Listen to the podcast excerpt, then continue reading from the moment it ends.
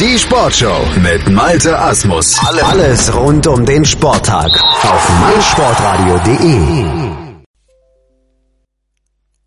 Am 27. Mai startet in Berlin die Blindenfußball-Bundesliga in ihre zehnte Ausgabe und wir wollen auf meinsportradio.de in Zusammenarbeit mit blindenfußball.net für ja auf die Jubiläumssaison vorausblicken, einen kleinen Saison eine kleine Saisonvorschau machen. Und dazu habe ich, Felix Amrein, mir aus jedem Team einen Gesprächspartner gesucht. Und das ist dieses Mal Manfred Dunsing von der, ja, vom amtierenden deutschen Meister aus Marburg, äh, von der Plista Marburg. Hallo Manfred. Hallo. Manfred, äh, ja, man muss nicht viel drumherum reden. Die letzte Saison in Marburg war eine sehr besondere. Äh, ihr seid ungeschlagen Meister geworden am Ende. Das hat vor euch zwar Stuttgart auch schon geschafft, aber Marburg bei seinen vorherigen drei Meisterschaften noch nie. Ihr hattet dann am Ende zwar etwas durch den grünen Tisch am Ende kein einziges Gegentor bekommen und äh, ja, letzten Endes seid ihr souverän Meister geworden. Wenn du zurückschaust auf die vergangene Saison, du warst ja Teil des Trainerteams, ähm, was ist dir vor allen Dingen in Erinnerung geblieben? Ja, das war einfach eine glorreiche Saison muss ich sagen, wir haben uns auch in unserem spielerischen Verständnis noch einmal gesteigert. Ich war mit dem größten Teil der Saison sehr, sehr zufrieden. Wir haben wirklich sehr, sehr gut gespielt. Das Training hat sich ausgezahlt wenn du da Meister wirst, den Titel so verteidigst, da gibt's nichts so zu meckern. Ja, natürlich, dass wir, dass das Spiel in Stuttgart, gerade am letzten Spiel, gegen Stuttgart am letzten Spieltag abgebrochen wurde. Das ist blöd. Genauso blöd ist, dass das erste Spiel gegen Chemnitz nicht stattgefunden hat. Aber da können wir nichts dafür. Und wir haben, du hast es schon gesagt, ohne Gegentor und gegen Stuttgart haben wir zwar ein Gegentor kassiert, aber es war durchaus noch das eine oder die eine oder andere Minute zu spielen. Also an der Saison gibt's nichts groß rumzumäkeln. Ja, man muss ja auch dazu sagen, für Leute, die den Blindenfußball vielleicht nicht ganz mhm. so aktiv verfolgen, ihr wart ja schon Meister, als ihr gegen Stuttgart gespielt ja, habt. Ja, also ja, das war, war, un, war auch unerheblich. Wir sind ja in Berlin Meister geworden, das ist richtig. Genau. Wenn du jetzt auf die Saisonvorbereitung blickst, äh, die natürlich auch so ein bisschen äh, vielleicht beeinträchtigt wurde durch die Vorbereitung auf die EM, es gab ja so ein bisschen Länderspiele, bist du in Summe zufrieden? Sagst du, äh, die Vorbereitung für die Blister Marburg verlief letzten Endes reibungslos und wir können mit einem guten Gefühl in die Saison reingehen? Naja, das mit dem guten Gefühl, klar. Du hast ja schon Kaderveränderungen. Kami Kuttig, Nationalspieler, spielt nicht mehr für uns. Das ist ein Verlust, brauchen wir auch nicht groß drum herum zu reden. Der spielt in der nächsten Saison für Dortmund. Dann Ali Can Pektas, ebenfalls Nationalspieler, hat sich im Herbst letzten Jahres in einem Länderspiel das Kreuzband wieder angerissen. Die konservative äh, Behandlung, sprich ohne eine Operation, schlägt gut an. Es sieht so aus, wenn alles gut geht, dass Ali vielleicht sogar an der EM teilnehmen kann. Aber für uns, die Vorbereitung ist ja ausgefallen, komplett. Und für den ersten Spieltag gibt es auch wenig Hoffnung, muss ich ehrlich sagen, dass er da für uns spielen kann.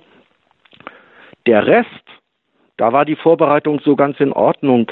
Wobei man immer sagen muss, das haben aber auch andere Vereine, die Spieler haben gleichzeitig einen Beruf oder studieren und da müssen sie Prioritäten setzen und da ist es natürlich immer schwierig, komplett zu trainieren. Das ist sonst uns auch nicht so häufig gelungen. Aber wir haben viele neue und junge Spielerinnen und Spieler und mit denen haben wir gut trainiert. Du hast es schon. Und wir haben auch noch Vorbereitung. Anderlecht haben wir am internationalen Turnier teilgenommen in Belgien. Vor 14 Tagen waren wir in Dortmund und haben gegen St. Pauli und Dortmund gespielt. Also von daher ist die Vorbereitung so ganz in Ordnung. Du hast es gerade schon angesprochen, mit äh, Kuttig wechselt einer der besten ja, Offensiv-Mittelfeldspieler Deutschlands. Da muss man keinen großen Hehl draus machen. Das ist natürlich eine Schwächung. Das ist aber gerade auch schon angedeutet.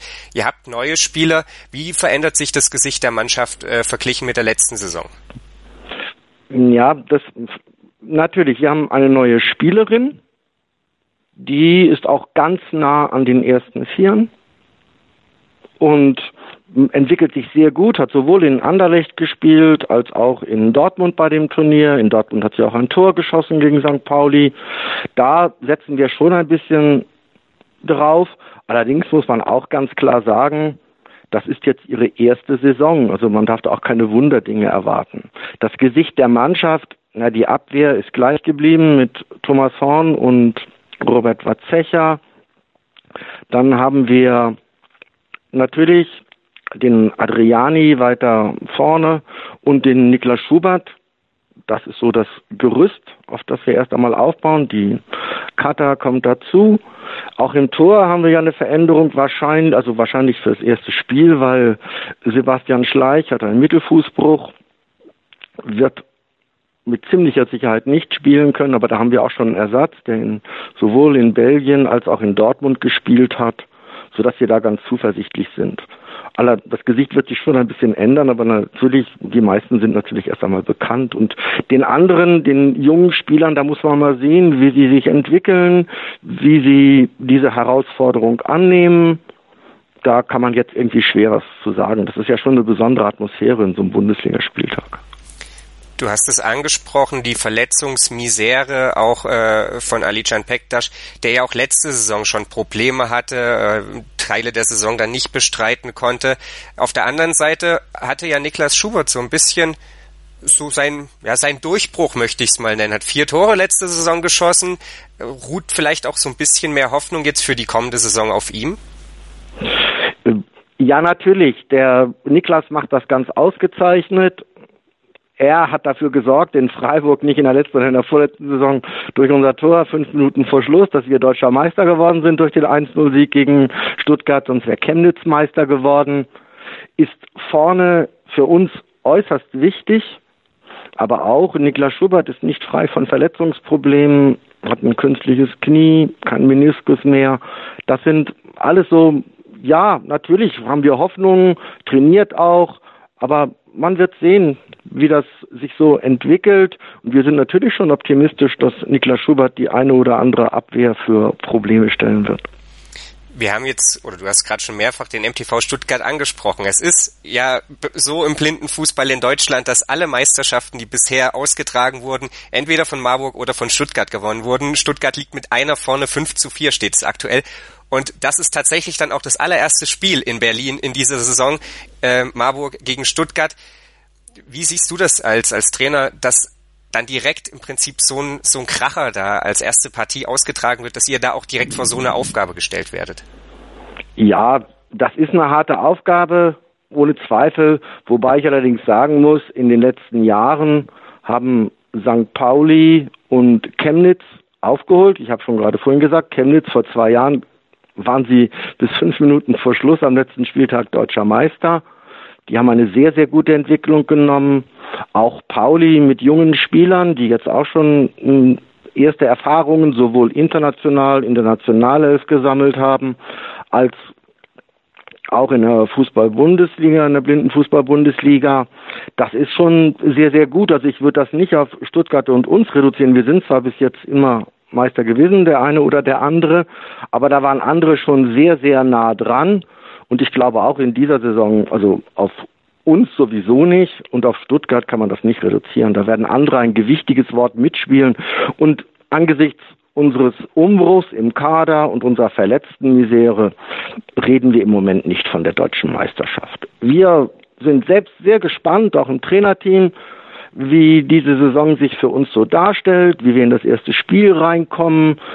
Wir wollen natürlich auch jedes Spiel gewinnen, aber wir sind auch gespannt, wie sich die jungen Spielerinnen und Spieler da schlagen werden und dass sie Erfahrungen sammeln und dann schauen wir mal weiter, wie sich das entwickelt. Ich tue mich im Moment sehr schwer mit einer Prognose, sag ich ganz ehrlich. Also Gott bewahre, dass ich äh, das Meisterschaftsrennen nur auf nee, Marburg nee. und Stuttgart runterbrechen nee, wollte. Das, das wollte ich damit nicht gesagt ja, haben. Aber schon, aber du hast natürlich, es ist ein Hammer, dass wir das im ersten Spiel so machen. Gut, wir nehmen das aber und fertig aus, weil es gibt in diesem Jahr ja sowieso noch, dabei muss man natürlich sagen, auch Dortmund ist ein spannendes Experiment. Es ist allgemein in dieser Saison alles ein wenig anders in der Blindenfußball-Bundesliga. Es ist ein Team weniger verglichen mit dem letzten Jahr. Es ist ja. ein Spieltag weniger, wobei man ja streng genommen sogar sagen muss, es sind zwei Spieltage weniger. Denn am letzten Spieltag werden die Platzierungen zwischen dem ersten, dem zweiten, dem dritten, dem vierten und so weiter nochmal ausgespielt. Und somit müssen alle Ligaspiele an drei Spieltagen abgerissen werden. Und das vor allen Dingen an den Spieltagen in Dortmund und Stuttgart, wo es dann Samstag und Sonntag gespielt wird. Das sind richtig, richtig harte Programme, die da vor den Mannschaften Mannschaften stehen. Dazu gab es noch eine Regeländerung. Die effektive Spielzeit wird einfach länger werden. Das ist so. Und ähm, wie beurteilst du diese, die, ja, diesen wirklich krassen Umbruch vielleicht? Also ich denke, man kann das durchaus so bezeichnen. Ja, das sind neue Herausforderungen, auch gerade konditioneller Art mit drei Spieltagen, also mit drei Spielen an einem Spieltag. Dem müssen wir uns stellen. Ja, natürlich spielt aber die Europameisterschaft in Berlin vom 18. bis 26. August eine Rolle. Allerdings für den Blindenfußball in Deutschland ist es auch sehr wichtig, diese Europameisterschaft. Insofern stellen wir uns diesen Herausforderungen. Du hast die Blindenfußball-Europameisterschaft in Berlin angesprochen und sie thront ja so ein bisschen über allem. Wenn man so mit dem Blindenfußball zu tun hat, äh, ist der, ja, gefühlt der gesamte Fokus irgendwie schon so ein bisschen darauf ausgerichtet. Ja, wie siehst du die Europameisterschaft? Sie ist natürlich eine unglaubliche Chance, oder? Ja, natürlich ist es eine unglaubliche Chance, für den Blindenfußball zu begeistern und neue Anhänger zu gewinnen Jetzt, da kommt es natürlich immer sehr drauf an, wie die Präsenz in den Medien dabei ist und ob da auch mal Übertragungen kommen. Das ist alles sehr, sehr wichtig, um den blinden Fußball auf eine breitere Basis zu stellen, was für das für den Sport selbst äußerst wichtig ist, weil wir brauchen uns ja nichts vorzumachen. Im Blindenfußball die Gesichter sind fast immer dieselben geblieben. St. Pauli hat neue Spieler herangeführt, Chemnitz auch, aber auch selbst uns ist es immer nur stichweise gelungen und es sind auch wieder Spieler abgesprungen. Da wäre es sehr wichtig, eine gelungene Europameisterschaft, die könnte dem Sport auch nochmal einen richtigen Schub geben. Das hoffen wir natürlich alle, die wir mit dem blinden Fußball zu tun haben oder damit sympathisieren. Äh, wir wollen natürlich aber eigentlich ja über die Bundesliga sprechen. Du hast gerade schon angedeutet, äh, ihr schielt nicht so richtig auf die Meisterschaft, eben auch aufgrund des Umbruches in Marburg. Was ist ja letzten Endes das Grundziel, das ihr in dieser Saison verfolgt, Entschuldigung. Also wir geben erstmal kein Saisonziel so aus. Das, dazu bin ich auch viel zu unsicher oder wir auch unsicher, wie unsere Spielerinnen und Spieler sich schlagen.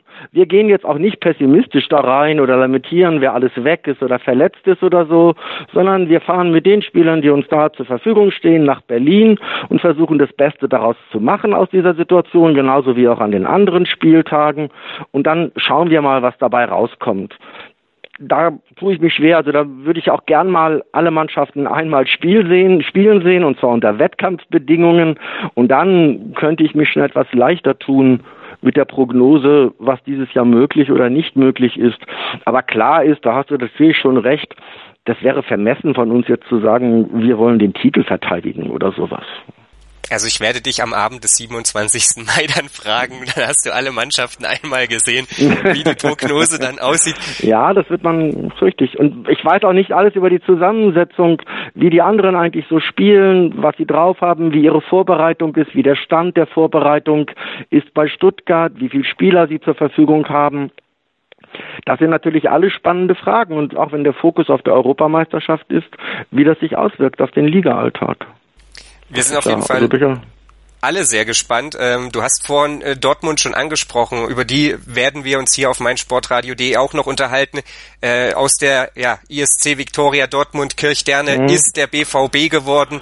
Äh, sie haben einen unfassbar talentierten Spieler von euch bekommen. Also womöglich wird dieses Jahr alles noch ein bisschen enger. Ich bedanke mich auf jeden Fall bei dir, Manfred, für deine Einschätzung über das Marburger Team, über die kommende Marburger Saison und wir alle äh, blicken voller Vorfreude auf den 27. Mai, wenn es in Berlin dann endlich losgeht. Vielen Dank.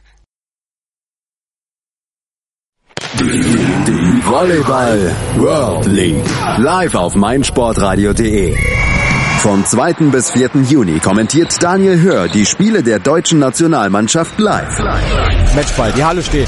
Das ist die an Dramatik hier nicht zu überbieten, meine lieben Freunde. Wahnsinn. Und der Ball fällt ins Feld. Los geht's am 2. Juni mit dem Spiel Deutschland gegen Kasachstan. Am 3. Juni übertragen wir für dich das Match gegen Österreich und am 4. Juni das Spiel gegen Venezuela. Täglich ab 17.45 Uhr. Schalte ein und sei live dabei, wenn die deutsche Volleyball-Nationalmannschaft um den Aufstieg in die World League Gruppe 2 aufschlägt. Fragen und Kommentare schickst du uns über Hashtag VolleyMSR. Übrigens, wir verlosen zwei Tickets für die World League vom 2. bis 4. Juni zusammen mit einem von der deutschen Volleyball-Nationalmannschaft signierten Spielball. Mehr dazu findest du auf unserer Website. Die Volleyball World League live auf meinsportradio.de. Wie baut man eine harmonische Beziehung zu seinem Hund auf?